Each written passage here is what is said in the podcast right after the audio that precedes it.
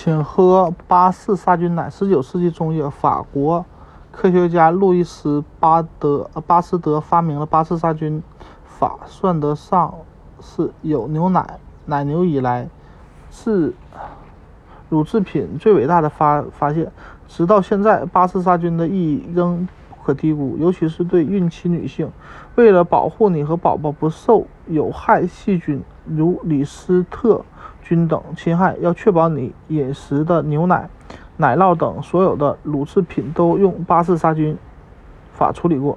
生牛奶做成奶酪没有经过杀菌处理。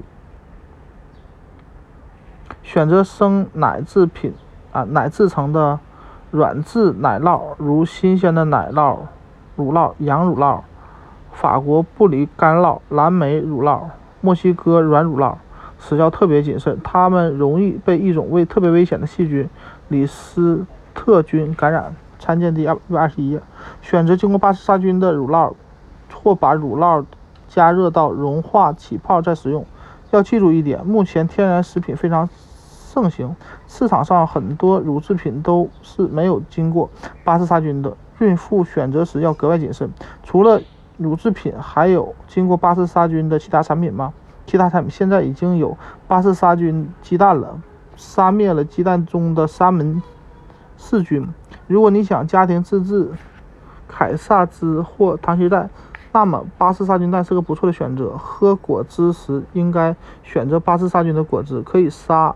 灭大肠杆菌和其他有害细菌。